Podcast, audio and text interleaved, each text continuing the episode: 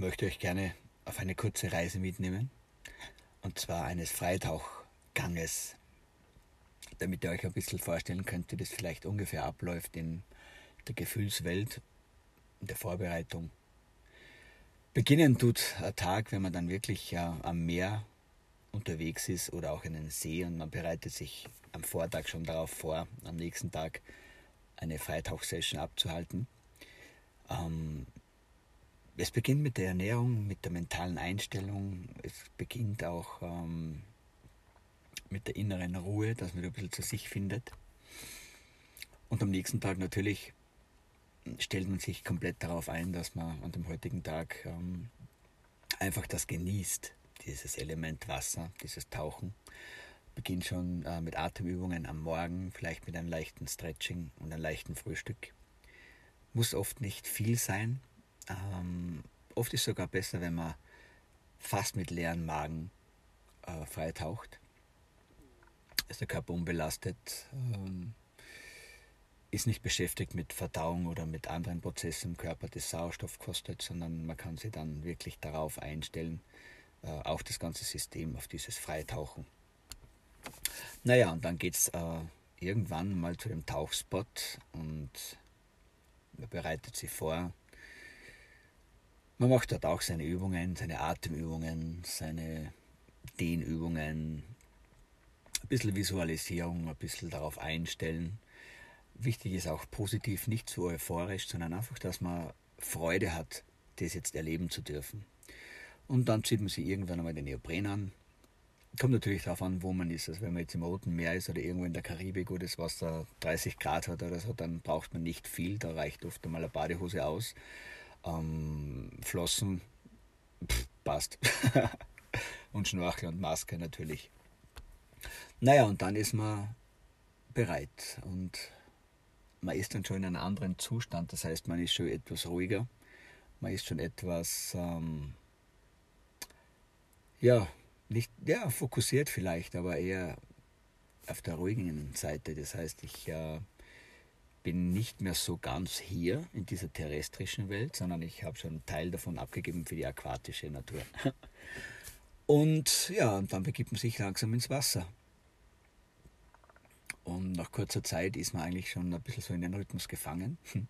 gefangen ist ein bisschen hart ausgedrückt, aber man ist im Rhythmus dieses Wassers, das leichte Schaukeln, wenn leichte Wellen sind, oder du hast eine äh, komplett äh, ruhige See oder einen ruhigen See, dann ist es wieder was anderes. Aber eine leichte Bewegung ist immer drin und dein ganzes System, deine Zellen richten sich dann mit der Zeit nach und nach nach äh, diesem Rhythmus aus und äh, du wirst ruhiger, du wirst entspannter. Ja, und dann liegst du so auf der Wasseroberfläche und machst deine Atemübungen wieder und kommst zur Ruhe. Wird immer ruhiger und immer entspannter.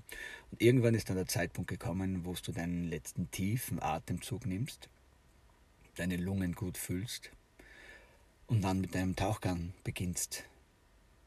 Das ist dann der Duckdive, der deinen Körper mit der Zeit langsam unter Wasser zieht, wenn man richtig macht.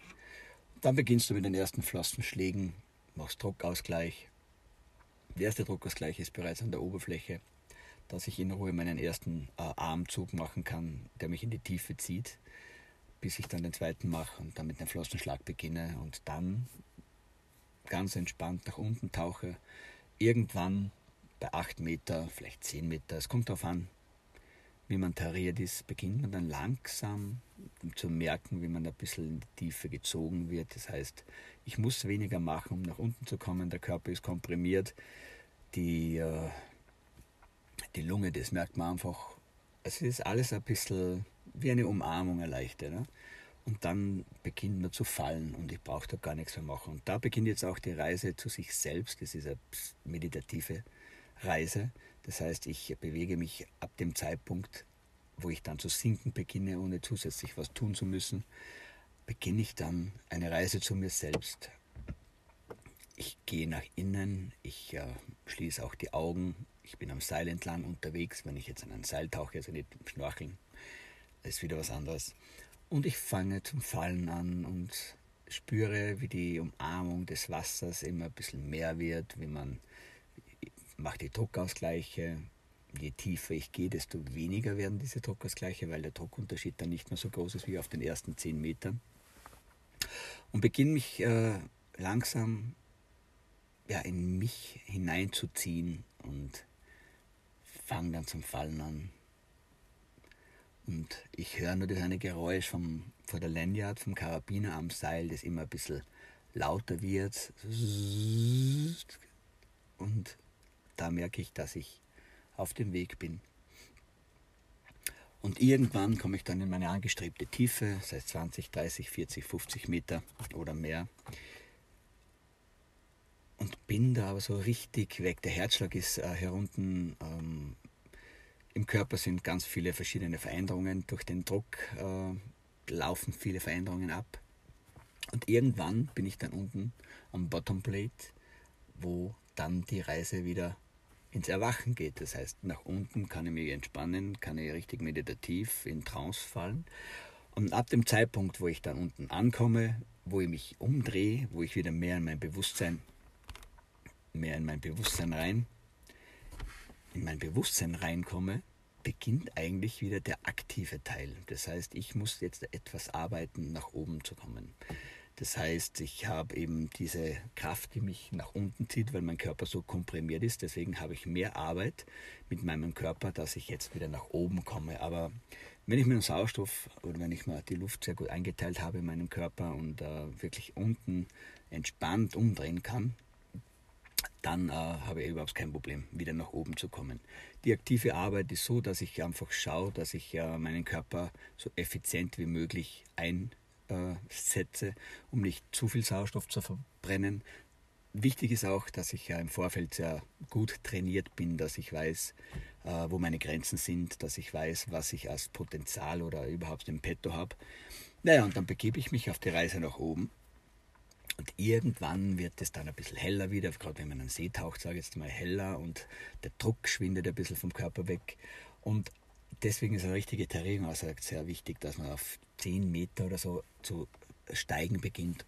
Weil auf den letzten 10 Metern oftmal, oftmals dann ein Blackout äh, äh, sich einstellen kann, durch das, dass man vielleicht zu viel verbrannt hat. Und dann auf die letzten 10 Meter habe ich den, den stärksten Druckunterschied, das heißt von 1 auf 2 Bar Druck. Das heißt, da zieht nochmal die Lunge den ganzen Sauerstoff raus auf den Außenkörper. Und wenn ich da schon am Limit bin, dann kann es sein, dass dann der Körper in das Notfallprogramm fällt und die Lampen ausschaltet für einen kurzen Augenblick.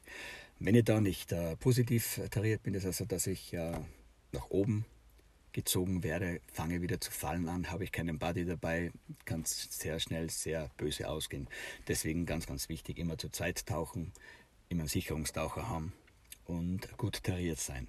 Naja, und dann fange ich zum Steigen an. Die letzten 10 Meter brauche ich fast nichts mehr tun, weil da geht es von selber nach oben die Lunge kann sich ausdehnen und dann durchbrich ich die Wasseroberfläche und nimm meinen ersten tiefen Atemzug.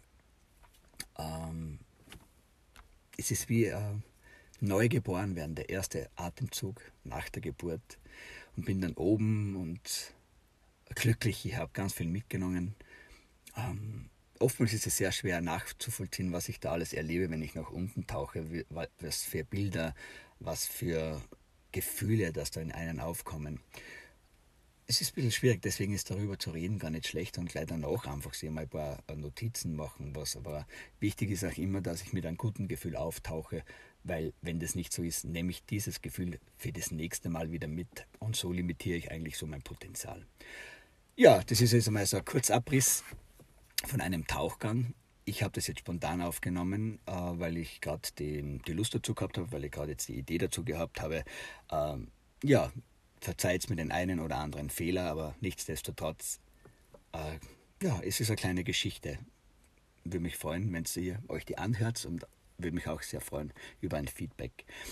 Also, dann herzlichen Dank fürs Zuhören. Alles Liebe, der Chris. Tschüss.